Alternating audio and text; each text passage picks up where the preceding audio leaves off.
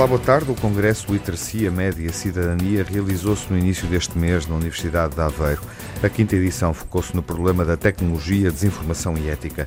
Prestou um singelo tributo ao professor Vítor Reia Batista, académico especializado na literacia fílmica, recentemente falecido. O Congresso mobilizou 200 participantes, responsáveis por políticas públicas na área da literacia, docentes dos ensinos básico, secundário e superior, investigadores de literacia mediática e profissionais dos média.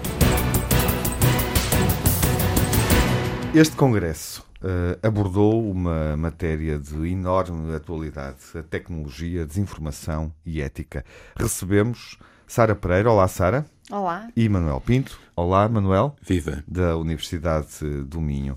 Como é que desenvolveram uh, este tema uh, e que ideias, no fundo, é que podemos partilhar com o nosso auditório? Bom, tivemos o privilégio de ter um conjunto de convidados uh, ligados a estas áreas das tecnologias, mas capazes de fazer uma reflexão a partir também de questões sociais e culturais e os desafios que, colocam, que se colocam hoje, digamos, a estas tecnologias. Creio, de resto, que uma das ideias-chave que emergiram dos debates foi precisamente a necessidade de não tomar as tecnologias como meros uh, objetos mas como construtos, como construções sociais, não é? Que não dependem apenas do uso que se faz delas, mas também que se entranham em nós e que de alguma forma nos fazem, mas que nós também podemos fazer. E esta reflexão, esta capacidade crítica face às tecnologias, talvez seja um dos desafios maiores que nós temos hoje numa sociedade precisamente tecnológica e que vive muito dependente e feita pelos gadgets e pelos devices, para falarmos assim.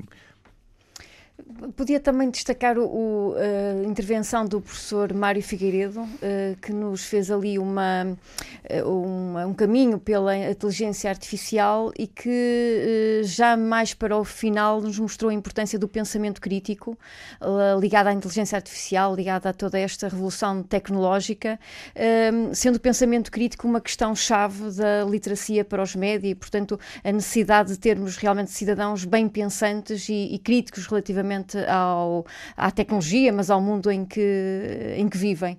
E já agora também destacaria o papel de, das escolas que, e dos alunos que estiveram lá a fazer a cobertura uh, do evento, uh, a produzir uh, naqueles dois dias entrevistas, reportagens sobre o que estava a acontecer no Congresso, que é uma boa forma de ligarmos também uhum. os mais novos e de, ver, de vermos em prática relativamente às questões da literacia para os média a fazer, não é? Portanto, estarmos Sim, ali a, a, fazer. Estiveram Sim. alunos de que, de que nível de ensino?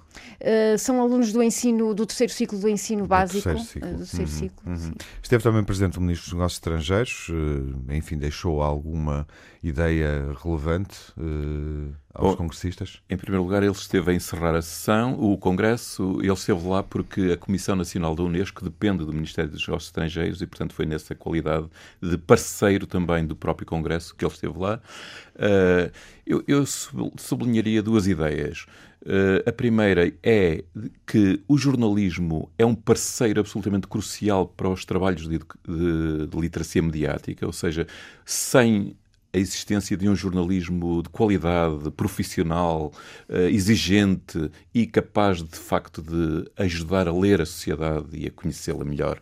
Uh, a própria literacia mediática perde um bocado o seu valor, ou seja, torna-se quase uma necessidade exigi-lo, não é? Uh, e por outro lado, a importância de nós continuarmos a valorizar este conceito de educação para os média. Nós às vezes sublinhamos bastante a literacia mediática, mas ela é o resultado, digamos, aquilo que se consegue, mas consegue-se através de um trabalho pedagógico uh, que se faz em muitos, muitas instâncias, nomeadamente na escola. E, portanto, foi sobretudo por estes aspectos que ele chamou a atenção. Os participantes homenagearam o professor Vítor Reia Batista, uh, falecido uh, no ano anterior, no ano passado, em 2018. Um, que significado é que teve esta iniciativa no Congresso? Bom, o professor Vitor Rei Batista foi um dos pioneiros em Portugal deste, deste movimento da literacia uhum. mediática, mas ele uh, chamou muita atenção para um aspecto. Ele é um grande especialista de Buñuel, era um grande especialista de Buñuel, foi o tema da sua tese de mestrado e era reconhecido como tal uh, internacionalmente. E era também alguém que introduziu muito a importância da literacia fílmica, do aprender a ler as imagens, a ler o, a, a cinematu as cinematografias. Isso foi mais o trabalho da sua tese de doutoramento.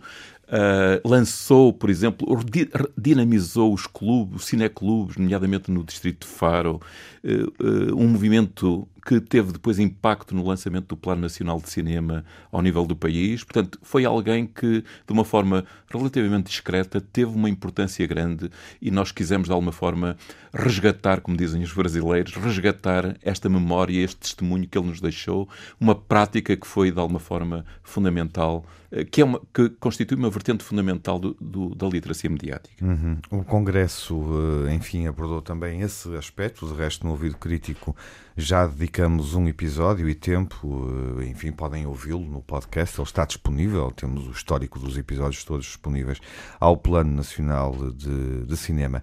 Este Congresso, eh, enfim, aconteceu, aconteceu agora a quinta edição, é uma parceria eh, envolvendo uma dezena de instituições públicas que se ocupam deste tema, da literacia mediática, eh, tema que damos eco aqui na Antena 1, no Ouvido Crítico. É para continuar? Sim, o, portanto, o grupo, uh, que é o GILMA, Grupo Informal sobre Literacia Mediática, faz este ano precisamente 10 anos da sua formação. Uh, no Congresso uh, foi também falado várias vezes o facto de ser um grupo informal, portanto, ele não, foi, ele não foi formado por nenhum decreto, não é, não é um grupo que está formalizado em termos da sua criação.